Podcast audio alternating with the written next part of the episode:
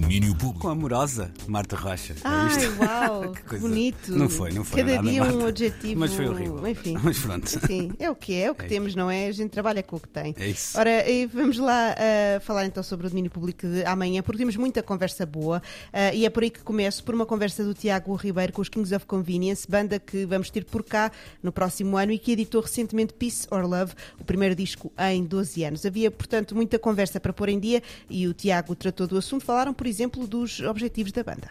I don't know what our goal is, but Não sei muito bem qual é o nosso objetivo, mas de cada vez que escrevemos uma canção, ambicionamos gravá-la e dar-lhe a atenção que merece. É de alguma forma uma obrigação quando temos uma nova canção. there seems to be a certain obligation when when we know we have a good idea. Há uma pressão no ar. Precisamos de gravar isto. Isto é fixe. Isto é mesmo um objetivo. sound as good as we know the song is.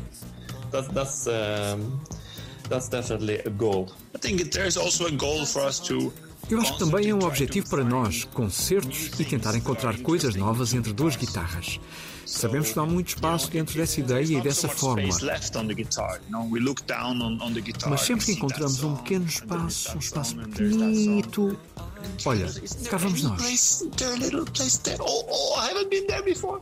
Um bocadinho também pequenito da conversa com os Kings of Convenience. Oscar Eles- para o Rui Estevão, ah, cuidado, está Sim, aqui sim, a aplicar-se de uma maneira. Um Uhum. excelente Sim, senhor. eh, membro dos Kings of Convenience, eh, Rui Estevão e Paulo Castelo, Paulo que Castelo fazem a também teve dobragem. bem. Uhum. Muito bem, muito bem. Desta entrevista do Tiago Ribeiro com os Kings of Convenience, eles que chegam a Portugal em maio do ano que vem com o apoio da Teresa, atuam no Porto a 16 de maio, em Lisboa a 18 e 19. Houve-se então conversa com eles amanhã no domínio público a partir da uma da tarde. Também vamos escutar a música nova de Rodrigo Amarante, que esteve nas manhãs da 3 hoje a falar sobre o seu novo disco, que também acabou de sair, uma conversa que podem ver em vídeo na nossa página de Facebook. O novo disco se chama Drama. E já que falamos em música nova, e se hoje é dia dela, amanhã também vai ser, porque Sam da Kid vai cumprir a tradição de lançar um novo disco no dia de aniversário. Chama-se Um Café e a Conta e tem por base a capelas de Valete, que o rapper e produtor foi recebendo ao longo dos anos. Ouvimos amanhã uma das novas músicas e também a explicação para este excelente nome, Um Café e a Conta. Vamos ter, vamos falar Marta, também sobre. nós, nós temos que contar que trocávamos uma mensagem a propósito disto e hum, um grande saravá ao Sam daqui de que não utilizou a expressão um café e a continha, não é? Que é um, Exato. um Ao clássico. chefe, que é também Exato, com o chefe que- antes, que eu claro, gosto muito, claro, sim, claro. exatamente. Ou a dolorosa também é uma boa expressão. Enfim, muita coisa que se podia, que se podia. Pode fazer uma sequência de discos depois deste, ah, se quiser, Exato, só exato. sobre formas de pedir, Pedir a, a conta. conta. É isso. Vamos ter também música ao vivo, porque por estes dias o Ferro Bar, Clube de Música ao Vivo da cidade do Porto, celebra o seu segundo aniversário. Apesar das dificuldades e restrições impostas pelo combate à pandemia, a data é assinalada com sete dias de concertos de entrada gratuita que já começaram, naquela que é uma clara demo- demonstração de resistência. Ora, o Daniel Belo ligou ao Sérgio Ribeiro, que é o dono do Ferro Bar, para perceber como tem sido a curta vida deste clube, que foi obrigado a lidar com a pandemia praticamente desde o dia em que abriu portas. Tem sido uma batalha, uma guerra interminável, não é? Está-nos a dar muita queijo, mas pá, também já estamos a ter um bocadinho necessidade de relaxar um bocado, não é? Desde que abrimos, foi a primeira abertura, não é? E depois tentar rentabilizar o espaço.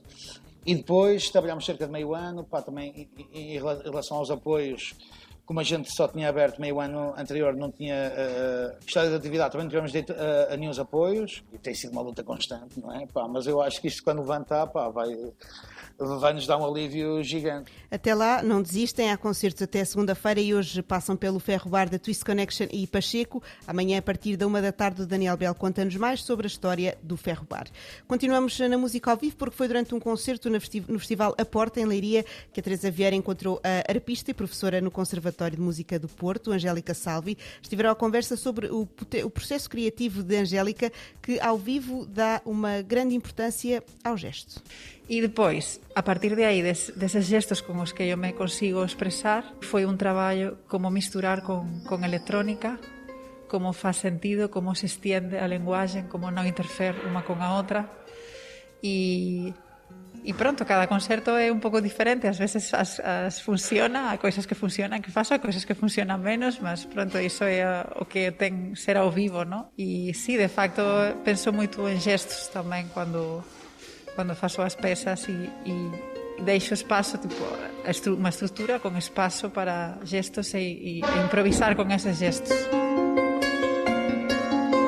Poderão ver Angélica Salvi ao vivo no Festival Curtas de Vila do Conde na próxima semana. Ela atua por lá no dia 24 de julho. O Curtas começa hoje e este fim de semana falamos também sobre um dos filmes que vai estar na competição internacional. Chama-se Night for Day, é de Emily Wardell e é a única coprodução uh, nacional presente nesta secção competitiva da 29 edição do Curtas. A Teresa vai estar na próxima semana pelo festival e com certeza vai trazer mais novidades. Já a Mariana Oliveira traz-nos a apresentação da Boca, Bienal de Artes Contemporâneas que apresentou ontem a programação deste ano, eh, em que irá acontecer mais à frente do, do, que o costume, de 3 de setembro a 17 de outubro. A Boca este ano vai estender-se para três cidades, além de Lisboa, pela primeira vez Almada e Faro, e também pela primeira vez tem um mote, Prove You Are Human.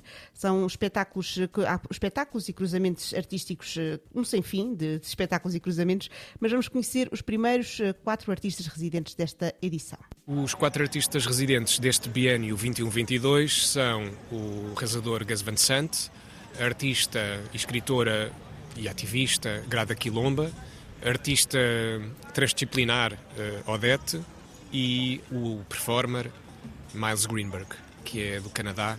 Ser artista residente uh, é um contrato com o tempo que nós fazemos. Há um caminhar em conjunto em que nós proporcionamos condições, seja financeiras, seja logísticas, seja de produção, para que novas criações possam ter lugar. As explicações são do diretor artístico e fundador da Boca, João Romão. Todos estes quatro artistas vão apresentar novas criações na Bienal.